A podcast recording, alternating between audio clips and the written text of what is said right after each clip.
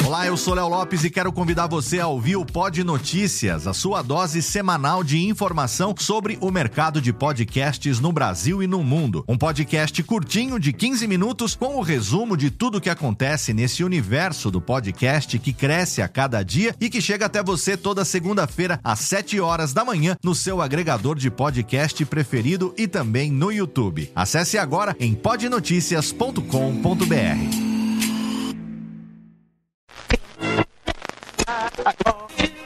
Nosso programa Morar Sarmento será feito em qualquer parte deste mundo ou do outro, quem sabe. E aqui e lá estaremos irradiando as canções do Celestino, teremos ainda o telefone da saudade, os anjinhos pedindo para se irradiar o Celestino, Orlando Silva. e esses anjinhos serão constituídos de todos os nossos ouvintes. Moraes Sarmento. E agora, Narciso Vernizzi. Homem do tempo. Ainda névoa úmida, ainda infiltração. Depois tudo ficará bem, melhor, com sol, com calor e à tarde possibilidades de instabilidades em pontos isolados. Narciso Vernizzi. Vamos a ver o segundo tempo desse cotejo Portugal e Brasil. Eusébio agora, o Pantera abrindo hoje, completando 60 partidas. Nossa, oh, que oportunidade tem eles agora. Olha onde ela vai. Um deles é Jaime Graça, este é Jairzinho. Vejam Zé Maria como vem pela direita agora. Olha o outro cruzamento. Agora a Leivinha, não sai o gol. Raul Tabajara. Grandes nomes do rádio, da locução, grandes vozes. Mas muita gente não conhece suas histórias, porque alguns não estão mais aqui para contar pra gente. Por essa razão, eu, Antônio Viviane e Nicola Lauleta resolvemos homenagear as grandes vozes da locução para contar aqui as suas histórias na série de podcasts Voz Off. Com a gente e para vocês, Odemar Costa. Bom, pessoal, estamos aqui mais uma vez com mais um grande nome, uma grande voz do rádio, da publicidade brasileira. Eu e o Nicola Lauleta, nesse papo que a gente deu o nome de Voz Off. Então, a voz de hoje está aqui na minha frente, Odemar Costa. Tudo bem, Odemar? Tudo bem, Viviane, tudo bem, Nicola. Que prazer, que alegria e que honra de ser convidado para esse trabalho bonito. Eu tenho acompanhado o trabalho que vocês fazem aí, o workshop, tentando incutir esse espírito do profissionalismo para quem viveu uma época com grandes vozes, grandes locutores, Pimentel, Marçal, Franco Neto, foi é, companheiro de toda essa gente. Vocês estão tentando hoje, quem sabe, entusiasmar outros tantos Exato. aí a seguirem por esse caminho. Odemar Costa é seu nome completo? Sim, a minha mãe inventou esse nome, Odemar, é Ode de Odete, o nome dela é Mar de Marcos. Eu sou de Uruçanga, no sul de Santa Catarina, uma cidade de colonização italiana de migração do Vêneto no final do século XIX. E meu sobrenome Costa também é italiano, uma família que é oriunda de Monte Belluna, na província de Treviso. Ó, oh, é interessante, lá em Volpago né? del Montello, tá? Eu testemunhei todo esse envolvimento da família na agricultura familiar na minha infância e ajudei, inclusive, não tinha esse papo não de que menor não ajudava. Juntei muita bosta de vaca, Viviane, meu pai tinha umas 12 vacas e fornecia um pouco de leite e Nicola para algumas famílias na cidade. E as vacas ruminavam à noite num terreiro e, evidentemente, quando o Odemar voltava do grupo escolar, depois do almoço, um carrinho de mão, uma carriola, como se dizia, uma pá, e eu recolhia todas aquelas bostas e colocava dentro de um buraco onde aquilo curtia e servia de adubo para o meu pai espalhar num hectare de terra e plantar um capim para suplementar a alimentação das vacas na hora da ordenha. Tá? Que bacana, da Eu roça. só não fazia isso aos domingos, que a família era muito católica, aos domingos não se trabalhava. Mas as vacas que não entendiam nada de religião cagavam todo dia. Então, quando chegava na segunda-feira, eu tinha as bostas do ruminar do sábado para o domingo e do domingo para a segunda. Mas testemunhei tudo isso, carreguei balaios de mandioca nas costas para ter o carro depois, para levar depois para o engenho, para a fecularia, carreguei feixe de cana para levar para o engenho, porque o engenho que nós tínhamos, as moendas encolheram, então não dava tanta pressão, então nós uh, pagávamos e levávamos a cana de açúcar para o engenho e fazia o açúcar mascavo. Depois vinham num cesto, botado para escorrer, o melado escorria, e a gente usava aquilo. Tudo que se tinha em casa era na própria propriedade, até a banha de porco. Na minha infância não havia geladeira, então É, engordava-se um conservar, porco, né? É. eu levava atravessando um pasto um pernil para um vizinho, uma costela para outro, e depois eles faziam esse escambo quando engordavam o porco e matavam também. Meu pai fazia linguiça, fazia um negócio que se chama sacol, que na verdade é mais conhecido com o nome de copa. Então, fartura sempre houve em casa. Nunca se disse assim, pô, é um ovo frito só para você. Era quantos você comesse. E o que sobrava de leite, a minha nona fazia um queijo todo dia. E aí você conseguia ir para a cidade para estudar? Como é que era? Sim, a minha casa era 400 metros, do, 500 metros do centro da cidade. Ah, Então, sim. Era a primeira casa com atividade rural na, na rua, entendeu? Depois do quarto ano primário não havia mais O que fazer escola em Uruçanga. Então, a minha mãe, que era de Florianópolis, resolveu me colocar num colégio jesuíta, famoso colégio em Florianópolis dos padres jesuítas. Eu fiquei lá no ano de 1954, mas me desentendi com eles, moleque. E no fim do ano, para não dar o desprazer de passar pela casa da minha avó, que morava lá, eu fugi. Então eu, com 12 anos, andei 42 quilômetros a pé com um nome falso. Botei o nome de um amigo meu. Nada, rapaz. Um motorista de caminhão aqui, eu pedi uma carona, sacou que tinha alguma coisa errada, abriu um pacote meu e encontrou a minha carteirinha de sócio do Clube Juvenil Todd da Rádio Nacional do Rio. Ele que meu nome não era nada de Pedro Prudêncio, e sim Odemar Costa. Ah, Minha então mãe- você já ouvia a Rádio Nacional. Sim. É, então, sim. aí Ah, o rádio entrou já na sua infância, Sim, na né? minha infância, Porque exato, todo mundo exato. vivia de, de, de uma, de uma certa, de um certo lazer, principalmente à Exato, noite, né? Exato. Então era. Ligava-se o rádio. Sexta-feira à noite era o Balança Mas Não Cai, né? Que gostoso. Ah, tinha o Primo repórter- pobre, o primo rico. eh, Paulo Gracindo, né? Os problemas da sua mulher são sempre iguais aos da minha.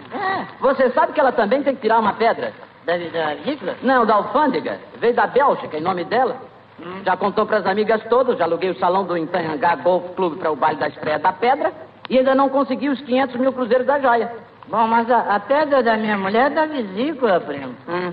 Não veio da Bélgica, não foi feita aqui mesmo, Pois não. é. Quando eu falo, você não acredita. É você que é feliz, primo. Ah, eu sou vicíssimo. Se eu não estivesse nessa situação, eu ajudava você, mas eu estou enterrado. Tá, você tá, enterradíssimo. Meu pai comprou um rádio Philips, modelo, eu lembro até hoje, 717X. 11 faixas de onda, não sei quantas ampliadas, tinha um olho mágico, e você virava aqui e tal, essa coisa toda. olho. É, o olho dava sintonia. E quando eu fui para Jaraguá do Sul, depois que eu saí desse colégio que eu fugi, meus pais me colocaram num colégio interno dos maristas no norte de Santa Catarina. Então era 100 quilômetros, 200 quilômetros ao norte de Florianópolis. E eu fui estudar lá. Isso foi em 1955.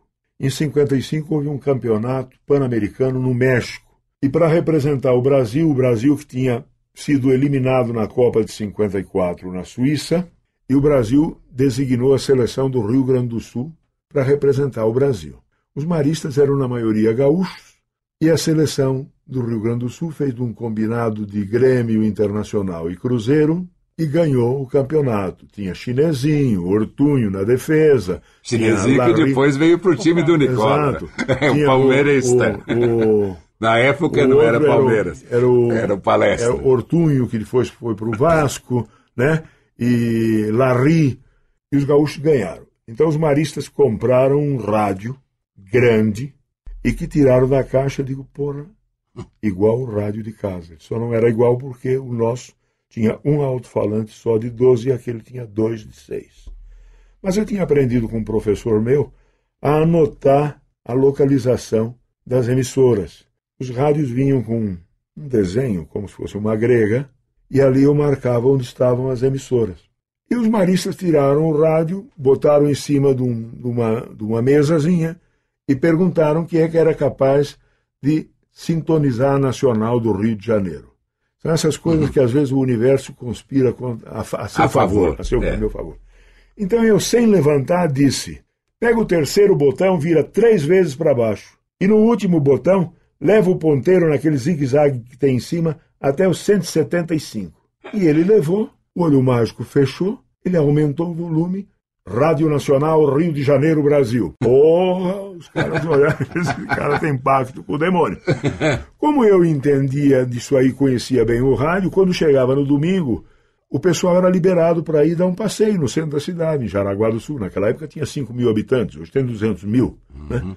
E eu ficava no ginásio, no, no, no colégio, porque eu peguei simpatia pelo Vasco. Então eu ficava ouvindo as transmissões do jogo do Vasco em 55 e do Campeonato Carioca. Pô, naquela época Eu- não tinha o é, Rico é, Miranda. não, então era o Rio, tranquilo. o Rio que mandava no futebol brasileiro.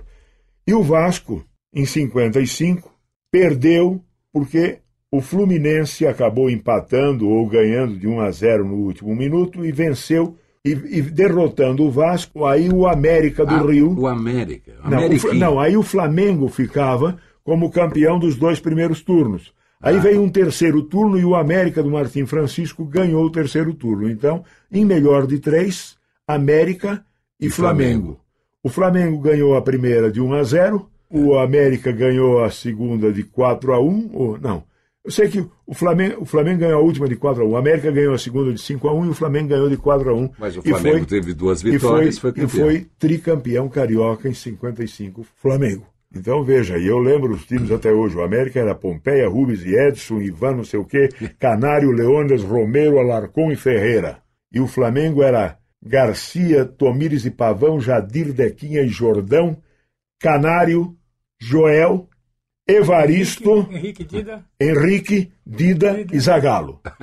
Tá? Ó, Ah, viu só? Então, esse era o campeonato. Aí foi em 56, o Vasco entra e é campeão com Hélio, Paulinho e Bellini, Laerte, Orlando e Coronel, Sabará, Walter, Vavá, Pinga e Parodi. Foi nesse momento que você se Bom, aí começou a essa se altura- apaixonar pela locução Não. esportiva também, sim, não? por- né, sim, porque eu, eu era torcedor Porque do até Vasco. então você não tinha feito locução em lugar nada, nenhum. Nada, nada. É. E aí acontece o seguinte: eu ficava doente quando o Vasco perdia. Eu me concentrava no rádio, parecia que eu estava vendo o jogo. Porque tinha uma revista dos esportes que mostrava os gols nos desenhos muito bem feitos, sabe? A sequência da jogada. É. Ah, é da- verdade. Vinha com É, aquela- com- é, com uma é, linha é, tracejada. exato, onde Eu um lembro. gol, Puta, era um troço maravilhoso. E eu ouvia aquilo. E eu jogava como goleiro num dos times do colégio. E eu levei uma pancada num, num piquenique no meio do mato, num tronco escondido, e eu acabei tendo água no joelho. Então eu não podia jogar. E não podendo jogar, eu ficava em cima do muro, com uma lata de leite condensado vazia, arremedando o Oduvaldo Cosi, que era o locutor da Tupi, Retarda Zito, entregou para Djalma, ultrapassou a Dias. Este movimenta Pelé deslocado pela ponta. Ainda com Pelé, ultrapassou o primeiro. Insiste Pelé, ultrapassa o segundo, entrou pela área. Ainda Pelé, a ponta tira. Gol maravilhoso! Gol maravilhoso de Pelé! Bateu a três, era uma cobra o jogador Pelé para fazer o segundo gol. Este é o gol que tem a chancela de Pelé. Gol de Pelé, a jeito de Pelé, com cheiro de Pelé e com gosto de Pelé. Na Nacional tinha o, o, o Jorge Cury e o, e o Alberto. Alberto. Não, era Alberto Cury Roberto Cury. e um outro lá. Tinha na Continental o Valdir Amaral e eu ficava arremedando os narradores da Tupi Tamoio. E mudava o nome dos, dos jogadores, que eram colegas meus, eu estava lá em cima do muro. Para o nome dos profissionais. O nome dos profissionais. Ah, que legal. Quando vai chegando perto do fim do ano, os maristas inventam um campeonato no colégio e põem lá um, dois cavaletes, um praticável em cima, e me põem para transmitir um jogo dali do colégio. Jaraguá era pequena, aqueles alto-falantes encheram a cidade de som. Eu narrando aquela porra. No domingo seguinte, eu não fui encontrado porque o pessoal da rádio local de Jaraguá foi no colégio à minha procura para eu transmitir um jogo pela Rádio Jaraguá. Eu tinha saído para uma daquelas andanças, porque o, o Marista, que era diretor, gostava desses piqueniques. Então a gente saía, ia seis quilômetros a pé numa direção, depois pegava um trem, voltava, ia para outro lado. Era uma farra, era um, um passeio, um domingo. Né? E naquele domingo eu não estava lá. O resultado da história é que eu tomei gosto por aquela brincadeira né, do microfone em cima daquele praticável. E quando acabou o ano, que eu voltei para minha terra em Uruçanga, havia uma emissora de rádio lá que um padre tinha transformado um serviço de alto-falante numa rádio, uma rádio difusão. E eu chego e bato papo com um locutor e ele percebe que eu estou bem informado das coisas do futebol e me convida para eu apresentar um programa junto com ele. Eu achei legal, fui para o microfone junto com ele. No dia seguinte, ele já deixou o programa por minha conta. Claro, era um jeito mais cedo de ir embora, porra. Deixou o cara aí. E como não tinha ninguém, ah, eu falava, falava pelos cotovelos. Ele falava. e aí isso foi. E a minha mãe ficava exultante. Meu pai não gostava não desse troço, não. Achava meio exibicionista. Mas a minha mãe curtia aquilo. Aí eu comecei. O ginásio em Jaraguá do Sul indeferiu o meu pedido de matrícula. Eu estou cortando o cipreste da cerca, na frente de casa, chega o carteiro. Pergunta: O que, que é, Odemar? Eu digo: Jaraguá do Sul. Indeferiram a minha matrícula. Aí eu fui estudar em Florianópolis. Fiquei na casa da minha avó e comecei a encher o saco nas emissoras de rádio em Florianópolis Uhum. para tentar entrar. Devagarzinho eu fui entrando, era uma nota de falecimento, um, uma missa, um anúncio de uma missa de sétimo dia, o cacete, e fui entrando. Devagar eu fui tomando conta e fui entrando. Tá? Mas eu queria, tinha duas emissoras de rádio em Santa Catarina com ondas curtas, a Diário da Manhã e a Guarujá. Meu sonho era falar para o mundo, porra, naquelas ondas curtas. Claro. Nunca tive chance, nunca me deram chance, tá? Lá, né? Lá, lá nunca me deram chance. Depois, então, que aí eu acabei passando na frente deles, porque eu contornei. Eu trabalhava numa rádio em Florianópolis, que o cara deu todo o apoio para mim. Eu dei uma porrada num gerente, o gerente queria me demitir. Ele disse, você tá louco, pô, o Odemar faz quatro, cinco coisas aqui dentro. Ah, mas porra, ou ele ou eu. E "É, o- Então, o o Montenegro acabou saindo. Depois, mais adiante, eu me desgastei, dei uma porrada num outro gerente. Aí eu decidi que tinha cansado e resolvi. Não queria mais Sa- dar não porrada mais, ninguém. Não, não. Chega. Aí pedi para sair e um cronista esportivo que trabalhava na Diário da Manhã disse: Odemar, tem um amigo meu em Itajaí. Vai para Itajaí, porra, te arranja um emprego lá. E eu fui para Itajaí. Tinha uma emissora de rádio que era do grupo dos donos do Banco Inco. E essa emissora tomava de goleada de uma outra emissora nova que chegou lá. E os donos do Banco Inco ficaram ofendidos e pegaram um gaúcho que estava na Diário da Manhã em Florianópolis, chamado Antunes Severo, que vocês devem conhecer de nome, merece ser conhecido. Esticaram um dia e eu vi ele na sacada do prédio da Diário da Manhã fazendo um depoimento para Bandeirantes, de improviso sobre o Carnaval de Florianópolis. É uma preciosidade.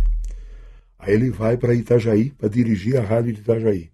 Vem a São Paulo, compra um transformador, um transmissor de 1 kW, compra aquela mesa nova da Philips e moderniza o rádio de Itajaí, que nenhuma emissora no Brasil fez igual. O negócio 30 segundos para o próximo programa, a Bandeirantes copiou de Itajaí. Puxa vida. Na época de Henrique Lobo. O Henrique Lobo era um fã do Antunes e o Henrique Lobo estava sempre em Itajaí. Então o Antunes pegou e fez umas coisas que eram proibidas. Por exemplo, ele desligou o gongo. Sabe aquele Aquele pam, gongo, sim. Para nota de falecimento. Ele desligou. tudo. Ele desligou. E aí ele criou uma relação de coisas que eram terminantemente proibidas de serem faladas pelo locutor da rádio. Primeiro, ele mudou o padrão da programação. Eram duas músicas seguidas, uma colada na outra. Havia um intervalo aos 8 minutos, outro aos 15, outro aos 23 e encerrava o programa aos 30. Eram proibidas as expressões vamos ouvir ou acabamos de ouvir. Então era o seguinte: intervalo dos 8 minutos. Aí entravam os comerciais. E paralelamente tinha uma folha com todos os intervalos: 8 e 8, 8 e 15, 8 e 23, 8 e 30. E Essa ali folha tinha. lá também já se chamava tripa? Não lembro agora do nome. Porque na, mas- na cultura de Poços de Caldas, né? Aqui é. É. a tripa. Tá. Aqui E- vinha toda a então, programação. Você lia e você sabia quando o técnico ia entrar com um jingle É. gravado do outro lado do aquário e o técnico sabia o que você ia falar. E aí você né, tinha o comprovante de três meses com os dias do mês e você dava a rubrica ali na Pra hora que foi o comercial foi feito e aquilo era mandado como Era comprovante É. para o anunciante. Por exemplo, ele contratou um telegrafista que sintonizava a United Press e datilografava as notícias da United Press. Então, às 12h55, havia um correspondente chamado Jaraguá. Na Diário da Manhã tinha o correspondente Renner, como tinha na Bandeirantes aqui de São Paulo. O cara captava o telégrafo. E- e ou seja, era a internet da época. Certo? E ele chegava de bicicleta e entregava aquela folha datilografada com as notícias. Então tinha um relógio Omega. Se faltasse 30 segundos para as 12h55, entrava uma musiquinha de espera. E o locutor dizia 12 horas 55 minutos. Sempre em dia com as notícias, aí vem o correspondente Jaraguá. Itajaí se chamava Jaraguá. Na Diário da Manhã em Florianópolis, que era do mesmo grupo econômico, era o correspondente Renner. Certo. E aí entrava um gaúcho, que foi o cara que me, a quem eu procurei em Itajaí, que me deu emprego. E este cara tinha uma voz de taquara rachada, mas não vi no Brasil nenhum noticiarista melhor que o Edson Silveira, um gaúcho de Tupanciretã. E aí entravam as notícias da UNE. As mesmas notícias que o repórter Esso às 12h55 estava dando na Nacional do Rio. Que revolução no Foi, rádio foi do interior. né? fantástico, tá? Mas quando eu cheguei em Itajaí, o Antunes já tinha voltado para Florianópolis. E tinha montado uma agência de propaganda, a S Propag, a Antunes Severo Propaganda, tá? Então eu procurei o Edson Silveira e cheguei lá completamente bêbado, porque quem me levou até Itajaí foi o dono da rádio de Florianópolis, que foi de Florianópolis a Itajaí insistindo para eu desistir da ideia de sair da rádio dele. E fui almoçar com ele em Camboriú. Tomei tanto vinho. E eu cheguei em Itajaí, deixei a minha mala no hotel, sentei num banco da praça e digo, pô, mas como é que eu posso me apresentar na rádio?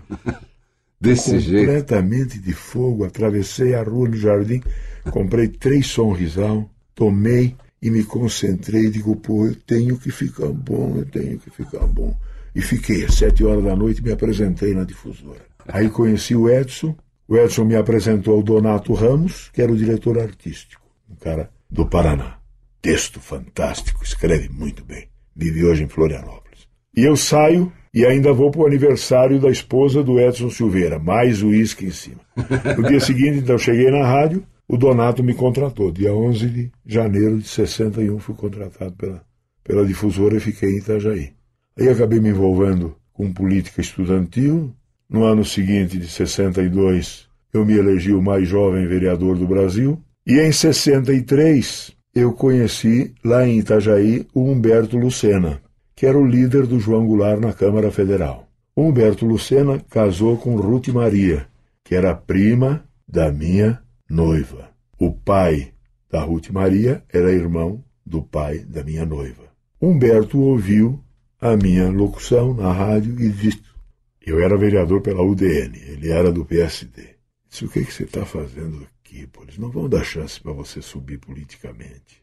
Vai para Brasília, pô. Lá é a capital do país, está tudo começando lá. Esquece tudo que você fez aqui, começa tudo de novo lá, pô. E quando chegou em julho, porque não deu certo o meu noivado, eu fui a Brasília, Humberto me mostrou a Câmara, o Senado, essa coisa toda. E eu botei na cabeça que o negócio era Brasília mesmo. E voltei para Itajaí. Noivado terminou, vou recomeçar a vida. Foi a maior paixão da minha vida. E acontece que eu estava decidido a acabar o ano de estudo lá e me mudar para Brasília e começar tudo de novo. Tentar lá numa rádio nacional, numa, numa televisão lá qualquer, alguma coisa. Eu era um cara razoavelmente boa pinta, 70 quilos, magro, né? Jovem.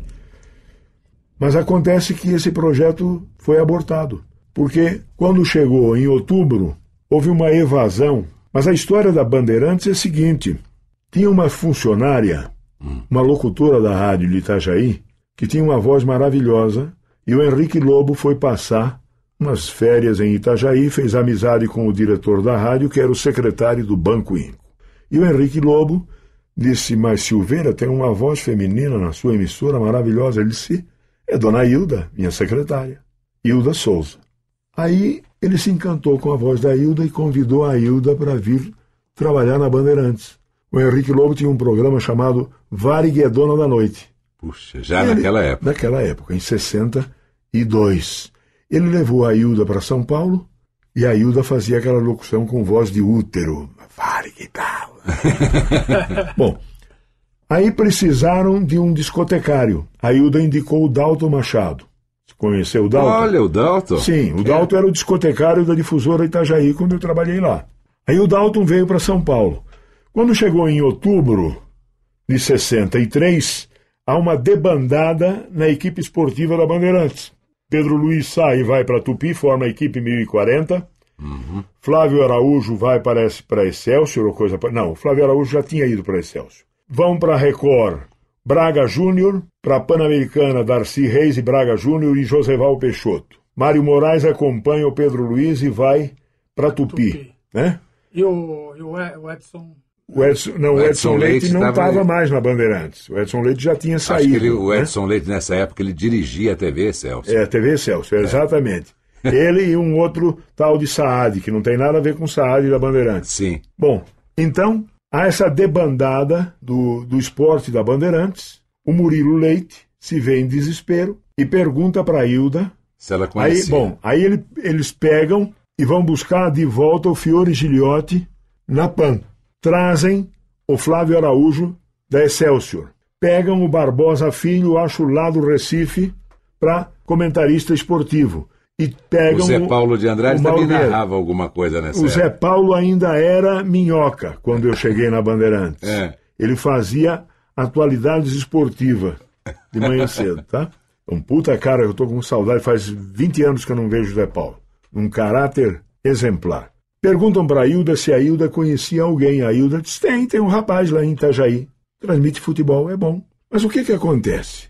Eu tô saindo da escola e junto comigo tem uma amiga minha, que era Miss Santa Catarina, e ela me diz, Odemar, você me acompanha no clube? Tá vendo um desfile de moda lá. Eu vou com ela, Márcia Reis, e chego lá, um garoto técnico da difusora disse, a Hilda ligou de São Paulo, disse que tem uma passagem na Varig à sua disposição para você ir para São Paulo fazer um teste. Viviane, o meu amigo Alfaiate fez um terno das nove da manhã às onze.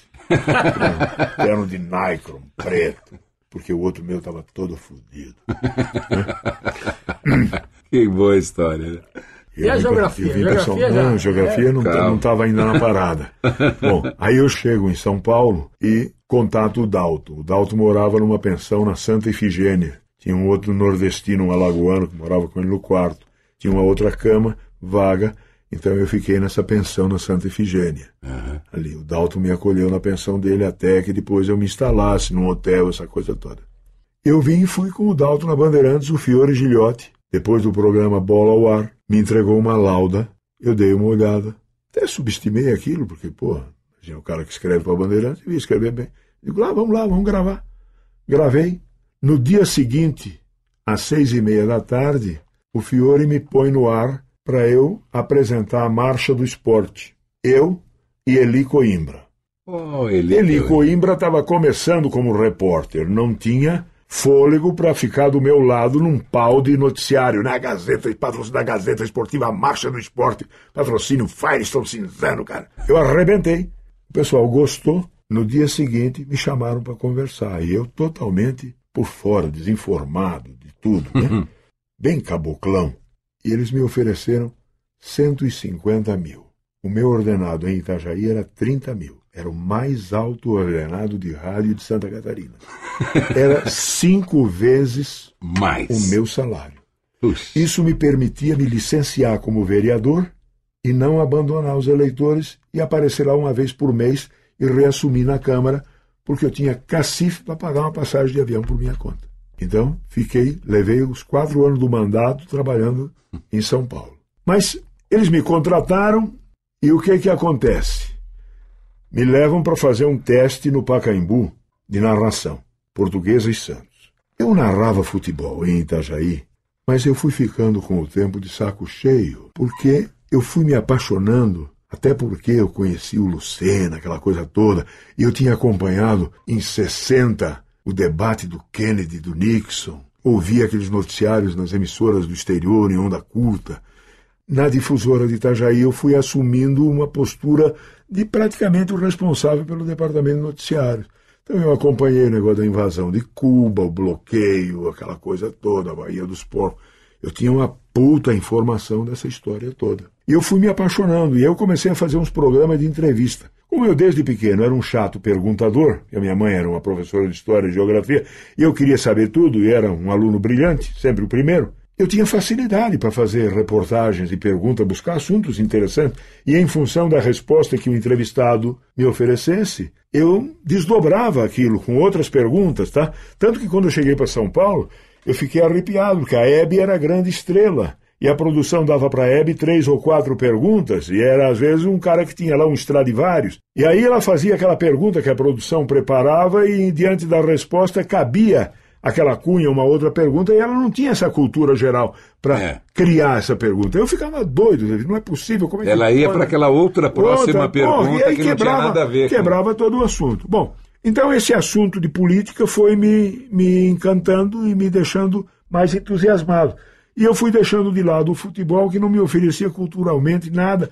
E eu só passei a narrar futebol para a difusora Itajaí, entregava para o comentarista, acabava, e a 200 metros morava a minha namorada, minha noiva, eu ia embora e deixava, eles encerravam. Então eu no Pacaembu, narrando, fazendo um teste para gravar Santos e Portuguesa, eu estava por fora de tudo, eu já não acompanhava mais noticiário esportivo, nada. Sabia que tinha Pelé, Coutinho, Zito, Gilmar, Mengalvio, entendeu? Aí quando eu volto para a rádio, eu vou ouvir a minha transmissão. Quando eu fui ouvir a minha gravação no Pacaembu, eu disse, puta que pariu, que bosta de narrador que eu sou. A minha narração, Nicola, era repetitiva. Era só passa, passa, passa, sem dinâmica, sem nada. Aí eu disse, não, puta, não é possível. Eu vou ser o melhor. Eu tenho a conclusão que eu, se não fui o melhor por eleição, eu tive a convicção de que eu cheguei ao, ao máximo, mas dei azar, porque aí a rádio, por injunção política, foi vendida para um grupo religioso que recusou dar bronze, o tatuzinho, como patrocinador, numa época que estava difícil para Bandeirantes, para Tupi, para É. Gazeta vender cotas de patrocínio. E, o tinha da aquele jingle famoso e o da Tatu- Tatuzinho. Tatuzinho, Me abre a garrafa, me dá um pouquinho.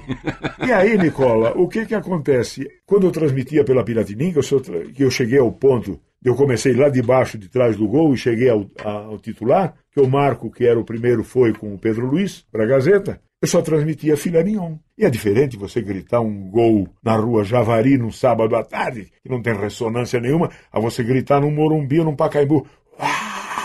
É, a torcida. É outro papo, né? Eu ouvi a minha narração, cheguei à conclusão que era uma merda e me decidi a ser fudido. Então, o que, que eu fiz? Eu fui fazer o tal do laboratório. Eu imaginei uma partida de futebol, abstratamente na minha cabeça, e comecei a escrever, Nicola.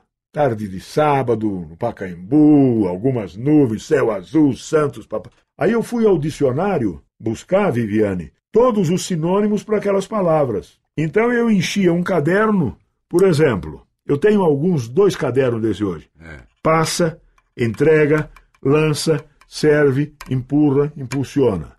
Acolhe, recebe, apanha. Porque aí eu me tornei na Piratininga, à medida que o tempo passou, uma máquina de falar. Porque a, a Piratininga contrata o Hélio Ribeiro para ser diretor artístico. O Hélio Ribeiro, a Piratininga, que era uma emissora de música caipira sertaneja, ele leva o Fausto Canova, leva o Henrique Lobo, leva o J.B. Lemos, do Diário da Noite, que tinha sido editor na Excelsior, pega o Ciro César, pega o Oliveira Rangel e convida a mim. E em deferência ao Lemos, que era muito meu amigo, eu topei até apresentar um noticiário, porque quando aconteceu de eu sair da, da, da Bandeirantes, havia um sujeito que dirigia o departamento de esporte da Piratininga, Renato Silva, irmão do Zé Carlos Silva. E o Renato chega para o Zé Leuze e diz: Zé, a Bandeirantes está perdendo um cara que interessa para nós.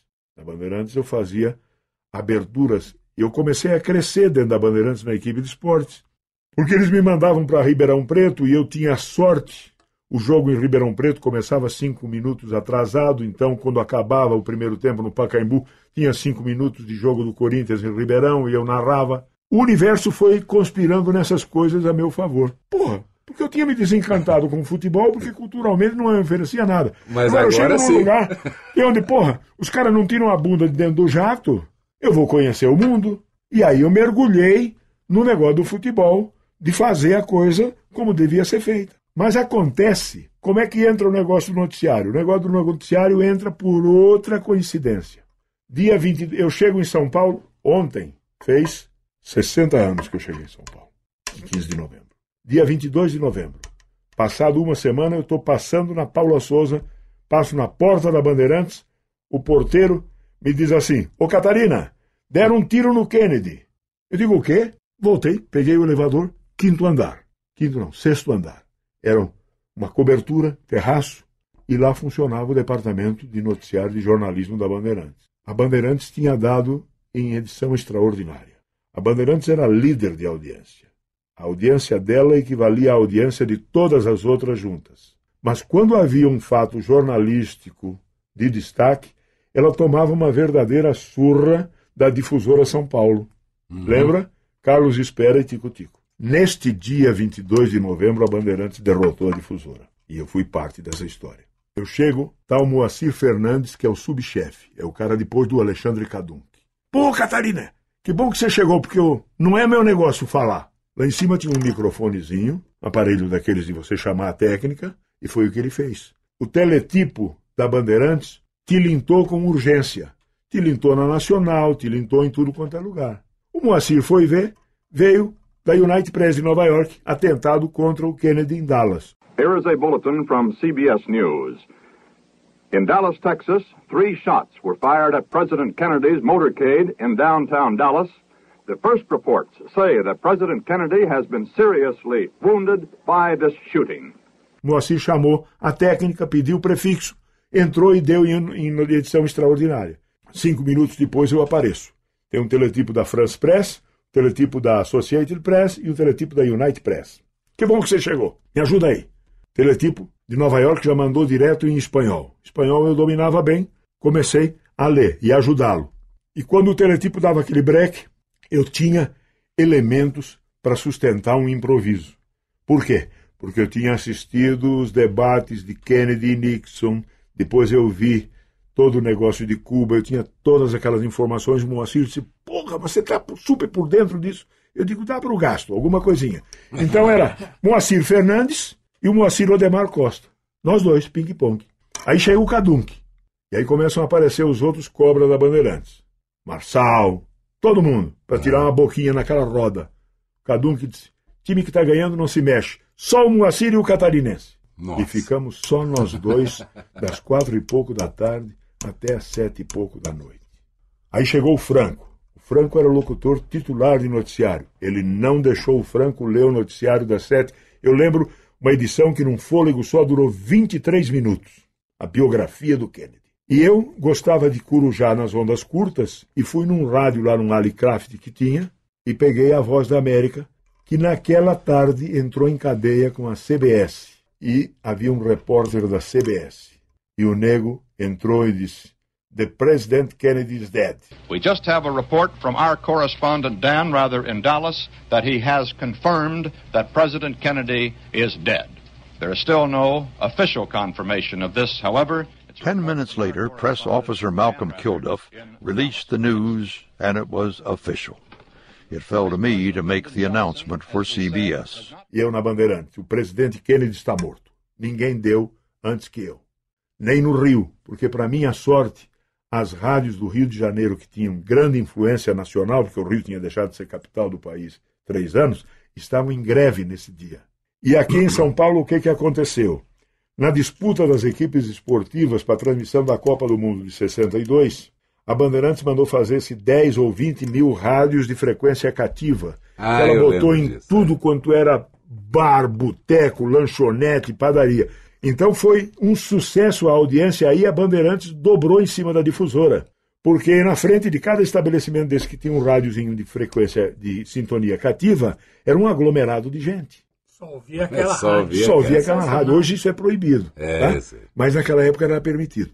Então, o resquício da Copa do Mundo de 62 ajudou a alavancar a audiência da Bandeirantes. E aí os caras perceberam o Odemar noticiarista e inventaram de me dar uma, uma edição do nosso correspondente para o Odemar. O Franco, como era um cara notívago, abriu mão da edição da manhã, cujo texto era horrível, era de um jornalista já decrépito, entendeu? Coitado, velho. Não era do Cadum. Né? É, não era do Cadunc. O Cadunc emendava uma notícia com a outra, era... sabe? Era um floreado enquanto isso em Washington e voltando e passava para Addis Abeba na Tunísia. O cara emendava tudo. E o texto de manhã era um texto terrível. Mas era a edição que tinha maior audiência, Viviane. Porque era dentro do Trabuco do Vicente Leporassi, que era o programa de maior audiência nacional. Então, o, o Leporassi, quando eu derramo uma lágrima quando eu passo aí no Brooklyn, que eu atravesso a, a é. rua Vicente Leporassi, porque o Leporassi gastava todo dia 30 segundos para falar do Odemar. Ah, agora nós vamos abrir uma pausa de uns minutos enquanto eu tomo um café com o Maneco, um café seleto, tá, essa coisa toda, para vocês ouvirem as notícias com o mais jovem vereador do Brasil, Odemar Costa, vereador de Itajaí. Outro dia, o Odemar Costa, que é de Uruçanga, no sul de Santa Catarina. Ô, Odemar Costa, pô, o Gilmar dos Pobres, que eu era o goleiro do time do Screte do rádio. Então... É... Era o cara que mais me promoveu, porra. Eu era um cara conhecido. Quando apareceu o cinema falado, todo mundo preconizava a, do desaparecimento das orquestras, porque as orquestras eram o único derivativo que, que tinham os músicos para poderem se exibir. E acontece que o cinema falado apareceu no mundo na década de 20. E as orquestras continuaram e cada vez mais engrandecidas. E depois então houve uma outra ameaça. Quando apareceu a televisão, o rádio ia sumir. A televisão aqui em São Paulo apareceu em 1950. Portanto, nós estamos trabalhando juntos há 27 anos. E a televisão continua e aí, aí, quando você estava na Piratininga, você saindo da Bandeirantes, você foi para Piratininga. Fui para Piratininga, porque aí o Renato diz pro é. Zé Leuze. E aí o Zé Leuze que me ouvia no... lendo um noticiário de manhã cedo na Piratininga, que eu fazia não por obrigação. Aliás, que é. ele faz, ah, o noticiário que eu fazia na Bandeirantes. Pô, mas ele faz noticiário também. Ele disse: não, Zé, ele botou uma condição, duas condições para vir para Piratininga. Fiz uma sondagem com ele. Ele não quer nem um cruzeiro a mais, nem a menos do que ele ganha na Bandeirantes hoje. Era 430, não, era 290 mil, mil. cruzeiros. Ele quer os mesmos 290 mil cruzeiros que ele saiu da Bandeirantes. Mas só quer narrar. E só quer fazer futebol. Então, o Zé topou e eu fui para Bandeirantes. Fui para Piratininga. Fui para Piratininga. Foi onde tá. você conheceu o Hélio Ribeiro. Sim, o Hélio Ribeiro. Eu fiquei sabendo que vocês é. tiveram é. uma grande briga, você sim, e o Hélio sim, Ribeiro. Durante uma semana vocês ficaram discutindo quem seria o presidente e quem seria o vice. Não, o Hélio, o Hélio, o Hélio, o Hélio tinha, o Hélio. Briga eu, que eu digo Na hora que eu saí da Piratininga, o Hélio voltou para Tupi. O Hélio me estimulou muito na Piratininga, porque ele fez um Eu vou pegar e vou fotografar isso, vou botar no Facebook. Ele fez anúncios de um quarto de página dos jornais, e na época eu tinha entrado na USP Sabe? Essa é a voz, o narrador. E o Hélio dizia o seguinte: Odemar, tá todo mundo na do Pedro Luiz. Correria e gritaria. A tua voz é do estilo Edson Leite. Baixa a voz e fala macio, que você ganha de todos. Então, no Pacaembu botava aquele puta fone de ouvido, vai no Pacaembu Santos, carrega pé, e bem fazia bem pausado, uhum. porque o sucesso do Edson Leite era a modulação dele que permitia nas ondas curtas com aquele fading, você é. tinha, eu lembro da Copa do Mundo de 50 anos, é. placar na Suécia, 2 a 1, um, o Brasil vence. Bola com Garrincha, Garrincha para Didi, Didi para Zagallo na ponta esquerda, vira o jogo, corta Gunnar Green, vai pela linha de fundo, escanteio para o Brasil, vai cobrar Zagallo. E é, esse era o estilo do Edson Leite. Cadeia Verde e Amarela, Norte e Sul do Brasil, em colaboração com Última Hora, um jornal vibrante, uma arma do povo. O cara dava todas aquelas inflexões, aquelas entonações. Zagallo outra vez para Orlando, Orlando deixa com Newton Santos. Newton Santos prepara-se agora da esquerda, empurra para Vavá na meia esquerda. Vavá na intermediária sueca. Vai carregando agora com o Zagallo pela ponta esquerda, tem a brecha. Rolou para Zagallo. Zagallo espera a marcação do médio adversário, passa por ele agora para dentro da área. Vai carregando, bola recuada para Newton Santos, nas proximidades da área, tenta levantar para Pelé, escorregou na hora para no peito, domina, drible espetacularmente, vai tirar tira gol!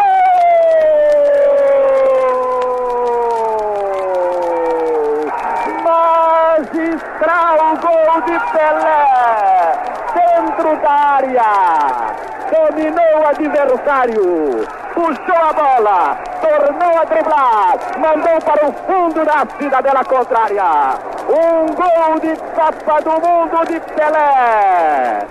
Maravilhosa jogada de Pelé do Brasil. Placar na Suécia. 3 a 1. O Brasil vence. Dada a saída para a Suécia. Seu cronômetro marca 10 minutos de partida. Faltam 30. Então, o Hélio me estimulava a eu seguir. E os ibopes começaram a apontar a Piratininga aparecendo, aparecendo com audiência no esporte. Mas aí acaba o, a Piratininga terminando com o futebol. O Hélio Ribeiro era o diretor artístico. Foi para Tupi. Foi para Tupi. E eu peço, em solidariedade ao Hélio Ribeiro, peço demissão. Porque a Piratininga acaba com o futebol e demite todo mundo e convida só a mim para ficar. Não, eu digo não. não, aí eu saí. Aí eu fui na Tupi, me arrumei, leitinho, bonitinho, fui lá no prédio da Tupi. Chego lá, porra, eu era titular da Piratininga, porra, imagina. Como é que um cara não vai saber se eu tô ou se eu não tô? Ô, Damar, tudo bem, Milton? Milton Camargo. Tudo bem? Por... Sim, tudo bem. Eu digo, e aí, como é que estão as coisas? Ah, por aqui tudo bem. Deu uma puta desconversada. Porque ele perguntou onde é que você está. Eu digo, eu não estou. Eu digo, e por aqui, como é que estão as coisas? Por aqui tudo bem. Olhei no relógio, inventei um compromisso fictício num estúdio e nunca mais entrei num departamento esportivo de uma emissora de rádio. Aliás, porque é, eu tinha ido, é. eu tinha ido na Bandeirantes e ouvi um zum zum no corredor. Ora, faz 40 dias que eu não transmito, vão trazer mais um. Aquilo é. me magoou profundamente. É, é claro que se eu chegasse na Bandeirantes em sexto na lista, a hora que eu assumisse o microfone, eu ia estraçalhar. Por quê? Porque enquanto na Bandeirantes você transmite 10 minutos uma vez a cada dois meses, na Piratininga eu transmitia três vezes por semana. Então, Sim. porra, eu estava na, naquilo que se diz em linguagem turfística, na ponta dos cascos. Aí eu me desencantei depois com o negócio do Milton Camargo. E foi para publicidade? E fui para publicidade, tá, né? Bacana. E fui para publicidade, segui gravando, já tinha gravado algumas coisas. Tem comerciais é. muito famosos que você sempre faz na década de 70, era o que mais, gravava. mais gravava. Eu era o que mais gravava. Eu, eu estive com, com, com o Sérgio Augusto esses dias. Ele me falou que você tá na Sonima. É, veio, chegou agora, semana passada. E aí ele me disse que você na Sonima era o cara Sim, que gravava tudo, tudo. Né? Exato. Mas é, o que que acontece? Voltando ao, ao, negócio da Piratininga, eu saio e, e vou fazer vou fazer comerciais a essa altura dos acontecimentos.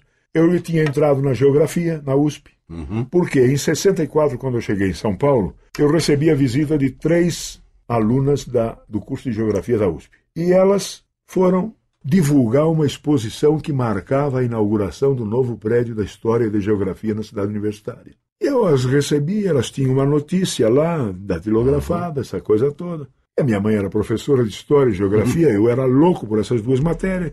Reformulei a nota toda, fui na redação, Peguei aqueles papéis já que estavam carbonados para escrever uma notícia para um informativo que tinha de meia meia hora na Bandeirantes, nas meias horas, e aí entravam duas ou três notícias, e reescrevi a nota delas. Deixei uma cópia com o departamento de noticiário, peguei uma, uma cópia daquelas, dei para o Leporassi, uma outra para o Moraes Sarvento, uma outra para o Enzo, para os meus amigos que tinham esses programas todos, uma outra para o Solera. Enfim, eles divulgaram aquela exposição e a exposição na USP foi um sucesso. E eu volto com as meninas, porque eu estudava no último ano de contabilidade na Teodoro Sampaio, onde hoje é o objetivo. Então eu fui com elas até o Anhangabaú, batendo papo, tomamos o mesmo bonde, eu fui até a Teodoro, lá peguei um outro bonde que subia e fui para a escola. E elas ficaram sabendo que eu era de Uruçanga, no sul de Santa Catarina, que é uma região de mineração de carvão. Uruçanga, Criciúma, Lauromila.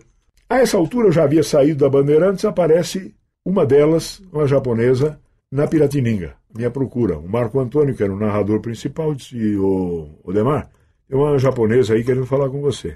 Eu fui lá, recebi na portaria. Você está lembrado de mim? Eu digo: Claro, você é Mico, da USP, da Geografia. Aí conversou comigo, queria saber se eu podia organizar ou dar elementos para organizar uma excursão para a turma da Geografia e fazer um estudo dos problemas do carvão em Santa Catarina.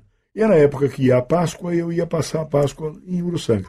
Uhum. Eu digo, eu vejo para você. Fui lá, procurei o sindicato dos mineradores, aquela coisa toda, disse, olha, tem um grupo da geografia em São Paulo, é importante para vocês que estão com alguns problemas.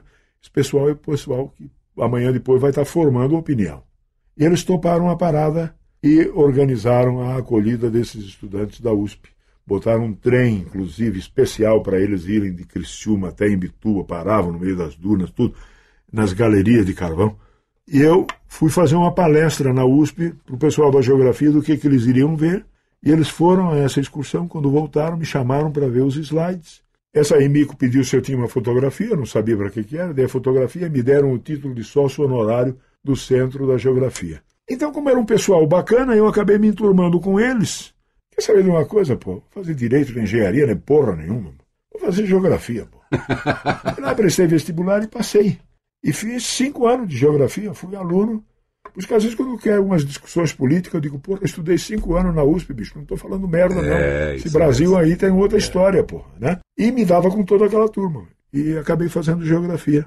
Concluí o curso, tenho dois requerimentos para colar grau na secretaria, não fui buscar o diploma até hoje. Porque eu não precisei dele. O que eu aprendi lá me foi muito útil, juntando também os pontos depois. Quando fui ser leiloeiro, eu tinha tanto argumento de natureza econômica, de geografia agrária, de geografia rural, essa coisa toda, geografia urbana, que eu tinha facilidade de argumentos nos, nos leilões de gado, de cavalo, de gado de leite, ou gado de corte. Né? Você, fez, você formou aquele DBO, né? É, aí eu, como era jornalista, criei com o Daniel o DBO. Um, era um tabloide. Depois nós botamos o Demétrio, que é outro irmão na parada, a coisa cresceu, virou revista.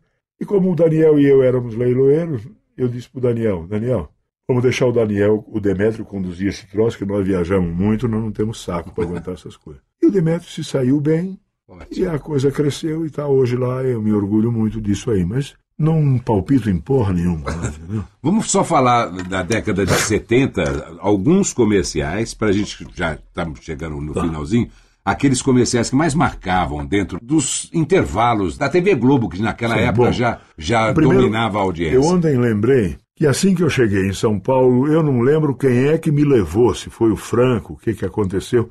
Eu não sei por que, que eu caí na Macana, rua 7 de abril. Havia um tal de Nelson, que era o que ia aos estúdios para produzir os spots, de Bombril, que era cliente da Macan Erickson, e lá na, na Macan havia outros três. Um era o Jaime Cortez, o outro era o Watanabe. E havia um terceiro que hoje eu perguntei para minha cunhada, que está lá em casa, e ele era coincidentemente de Guararapes. Domingos Utimura, que foi considerado o bambam em efeitos especiais nos filmes comerciais do Brasil. E na Macan, o Cortez, lá num Acai mesmo, na própria Macan, ele e o Watanabe inventaram de eu fazer uma gravação. Era para um filme da Colgate, em que o garoto está na cadeira do dentista e o dentista vira para a mãe e diz assim: desta vez ele não tem cáries. Então eu gravei esta fala num Acai na sala do Watanabe do Cortez e eles acertaram isso depois e botaram no ar num comercial da Colgate. Desta vez ele não tem cáries. Então meu primeiro trabalho, na verdade, foi como dublagem. E eu nunca me interessei por isso, pô. Sabe que eu não tive nenhuma. Era na Bandeirantes tinha grandes dubladores, Garcia Neto eh, e mais um outro depois que casou com uma tal de Ron- Mércia. O Ronaldo, o Ronaldo, Ronaldo era- Batista, era- sim, era dublador. sim. O Neville. Neville, grande, fazia um, um coronel nazista, todo um campo de concentração, campo 13, eu É, morria de rir naquele filme. E é grandes dubladores, entendeu? Mas eu não me interessava pela dublagem, não sei, não sei por que dizer que não me interessava Mas pela dublagem. que feliz coincidência essa de você ter gravado para Colgate, porque depois você virou O a- locutor da Colinos. da Colinos. Sim. E quem é que Aí- fazia aquele. Uá! E aí o que, que acontece? O Diógenes e o Olavo na Solima criaram um jingle para Colim. Vai, vai, vai buscar a sua glória, o som, o gosto da vitória. vai. Colinos. É, é. Sua espuma protetora faz dentes brancos, hálito puro e sorriso de campeão. Colinos. Ah! E aí eles, por causa de briga de uma produtora, põem um remake do filme para uma outra produtora e eles tiveram, eles botaram um outro locutor para fazer o A do Colinos e o cara em Nova York disse Não. Eu quero aquele ala. Sua espuma protetora faz dentes brancos, hálito puro e sorriso de campeão. Colinos. Mas aconteceram coisas engraçadas. Por exemplo, houve um lance na pauta. Eu era chamado todo mês para gravar um comercial de realidade. Realidade, já nas bancas. Viviane, eu tive crise de choro, eu procurei uma chilena, eu fiz aula de fonoaudiologia, canto. Ah, ah, ah, ela no piano. Madalena de Paula. Estava lá na Princesa? Isabel. Porque, eu não sei se foi por estresse, havia uma palavra que eu não conseguia pronunciar. Qual era? Realidade. Eu Mas- levava duas, três horas para gravar o spot. Realidade, realidade. Toneladas. Eu gravava um, com- comercial de caminhões da Chevrolet, caminhão para levar até 22,5 toneladas de peso bruto. toneladas. Araraquara, ainda hoje tenho dificuldade. Então, terrível, bicho. Eu fui procurar. Eu tinha crise de choro, pô. Você imagina, pô. Eu, Que todo loucura. mês. E não era por nada, eu não sei quais são os valores, mas eu fazia, no mínimo, umas duas gravações todo dia. E eu digo que, atualizando os preços hoje, talvez fosse mil reais o cachê. Então eu ganhava dois paus por dia. Mas eu fumava tanto que eu tinha crises de fumo. E num dia eu precisei fazer uma locução, que a locução era a minha tosse mesmo. Era Nicotilés. Deixe de fumar enquanto você está vivo. A voz saía assim. Pô. Saía assim. E eu tossia tanto por causa do cigarro que desencadeava às vezes crises de vômito. E a crise de vômito acabava com minhas cordas vocais. Eu ficava às vezes dois dias É, sem poder só- não, na realidade é o ácido, né? Que sobe é, e o queima as cordas. Eu fui fazer esse curso de, com, a, com a chilena para corrigir dessa minha dislalia. Era terrível, terrível realmente. Eu vivi experiências gostosas. Como eu estava em todos os estúdios, então eu, eu assisti coisas prodigiosas. O- a década de 70 foi a época dos grandes jingles. Havia a pauta que era uma, uma indústria de fazer jingles, que elas tinham os titulares do, ela tinha os titulares do ritmo, ritmo, o Chico, eles faziam coisas muito bonitas. Por exemplo, o jingle das Pernambucanas, que eu acho que é o jingle que mais tempo ficou no ar aí, né? Dezembro vem o Natal, os presentes mais bonitos, que é do Chico. E, o arranjo parece que é do Chiquinho de Moraes. Então, grandes jingles feitos quando o Máximo Luiz tinha um Ampex estéreo.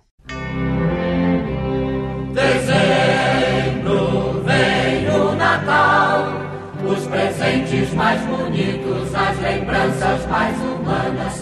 Para seus entes queridos, todos vão comprar nas casas pernambucanas. Que em todos os lares a paz seja total e mais os nossos votos de um feliz Natal. A Gravodisc depois também comprou um Ampex estéreo. Eu vi a produção de grandes jingles e é onde eu aprendi alguma coisa de música nas caipirinhas que tomava lá na Sonima, no bar, do- com, o Di- com o Diógenes, com o Olavo, né? Nossa. É, Para quem não sabe de Diógenes e Olavo, é, o Diógenes tinha uma voz tão grave. Era o baixo hoje, só perdia pro, pro aquele pro Túlio Lemos. Que coisa sensacional, né? Porque ele fazia aquele, aquele jingo do. É, cadernetão. É. Tinha um francês que produzia aqueles comerciais, tinha grandes produções de audiovisual, mas enfim, é, eu fiz locuções para Ford, de uma trilha com 24 músicos na Gravodisc, pro Landau, um filme de um minuto, um jingo do Sérgio Augusto. Saber que com você ah, o mundo passa por nós. E ao, e ao silêncio ao redor, e entrava eu. Entre no mundo maravilhoso do Ford LTD Landau, um mundo só seu, de luxo, de requinte. Ford LTD Landau, um dos mais luxuosos carros do mundo. Se você pode se dar a todos os luxos, entre para o mundo particular do Ford LTD Landau. Um mundo só seu, de luxo, de requinte, de classe. Ford LTD Landau, um dos mais luxuosos carros do mundo. Um carro que vai surpreender até você mesmo. Houve uma época que eu gravei tudo da Ford. Né? Tem um outro spot da Ford com o Thomas tocando um violão amarrado com uma som de, de, de lata, nas coisas, coisas maravilhosas que foram feitas, de jingles.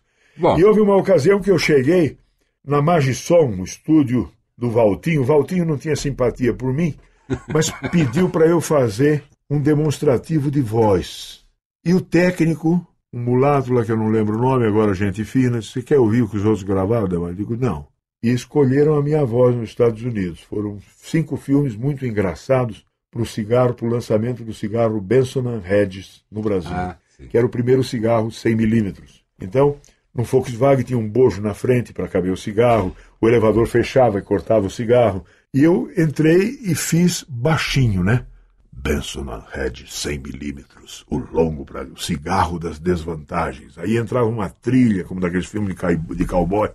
Depois eu fiz o primeiro filme, a locução do primeiro filme de Marlboro, depois que eles passaram por Cid Moreira no Rio de Janeiro. Mas enfim, foram coisas que me deram muita satisfação. E que continuam, né, Odemar? O pessoal te encontra hoje no seu site. Qual é o site? Eu tenho o meu, mas, é, Não, mas o meu é www.odemarcosta.com. Ponto mas, com. Eu, ponto Ok. com. mas eu tenho um outro em inglês, que é aquele que eu te dizia, que é muito localizado por produtores do exterior, Uhum. que é portuguesebrasilvoiceover.com, Ok. que é em inglês. E eu, um colega meu de Florianópolis, que tinha trabalhado na, na CNN, deu uma refinada no texto e disse: fica melhor nesse jeito aqui, mais publicitário. Então é esse texto que os caras às vezes me encontram. Mas, por exemplo, de ter visto jingles maravilhosos. Eu conheci, por exemplo, os grandes produtores de jingle, né? O Dagô, por exemplo, sei se- Malgeri, o Chico dos titulares do ritmo. O ah, Arquimedes Messina. o Arquimedes Messina, o Renato Teixeira, que fez alguns desses, inclusive, que eu falei da Volkswagen, né? Sérgio Mineiro, Areto Sérgio Mineiro, o Sérgio, né? É isso mesmo. Areto Savanini, o O, Beto Areto, Ruschel. Beto Ruschel também. O Chiquinho, a gente falou do. Chiquinho. meu, É, O Diógenes e o Olavo, Sim. o que fizeram muitos jingles bonitos, o Sérgio, o Sérgio Sérgio Sárapo, né? E é, coisas muito bonitas e eu, Muitas é que- histórias. aquilo, que- aquilo que eu te disse, né? É. Nos carretéis de provas há coisas maravilhosas.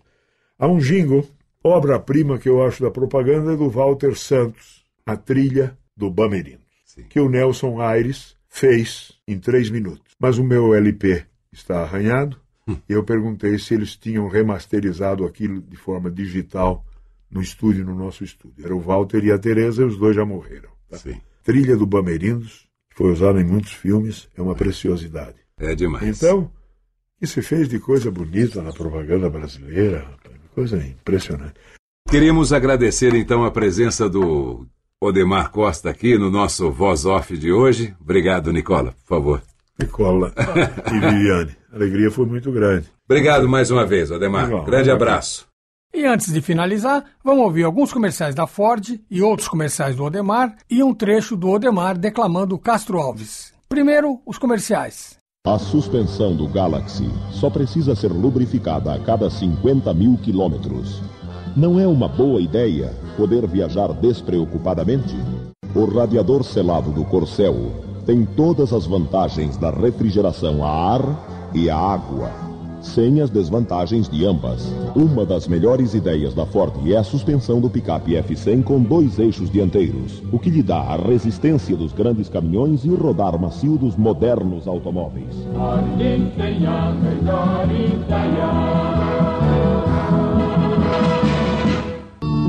Dirija um Ford LTD.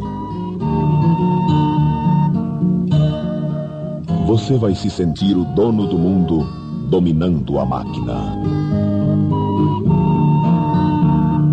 Você solicita e o LTD obedece docilmente. O LTD tem transmissão automática, direção hidráulica e, se você quiser, vem com ar condicionado. O MEC está enviando um tesouro para as escolas públicas do Nordeste. Todas as princesas das histórias de Walt Disney em porcelana. Em São Paulo, milhares de crianças paravam de estudar porque moravam longe da escola. Colecione História das Religiões. São fascículos e vídeos reveladores, legendados e narrados por Ben Kingsley. Escola Pública. Abrace essa ideia. Esteja protegida a cada minuto com Rexona. MEC, Projeto Nordeste, Governo Federal. Prefeitura de São Paulo, um ano e cinco meses, fazendo e mostrando. 60 anos não passam da noite para o dia. São horas, dias, meses, anos de trabalho, paciência e dedicação. Na sua história, o SESI escolheu você como personagem principal. Foi o seu trabalho que ajudou a impulsionar máquinas e a mudar atitudes. Para o SESI, o social não é serviço, é compromisso. SESI, 60 anos produzindo qualidade de vida. E agora, o Odemar Costa declamando Castro Alves. Meu Deus, meu Deus. Mas que bandeira é esta que impudente na gávea tripudia? Silêncio. Musa, chora e chora tanto que o pavilhão se lave no teu pranto. Auriverde pendão de minha terra, que a brisa do Brasil beija e balança. Estandarte que a luz do sol encerra as promessas divinas da esperança. Tu, que da liberdade após a guerra foste hasteado dos heróis na lança, Antes te houvessem roto na batalha que servires a um povo de mortalha.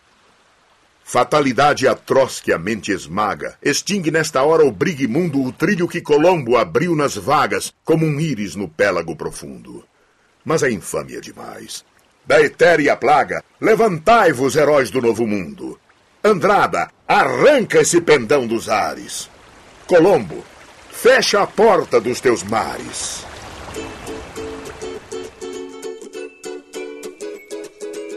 Este foi mais um podcast da série Voz Off. Criação, produção e gravação: Antônio Viviane e Nicola Lauleta.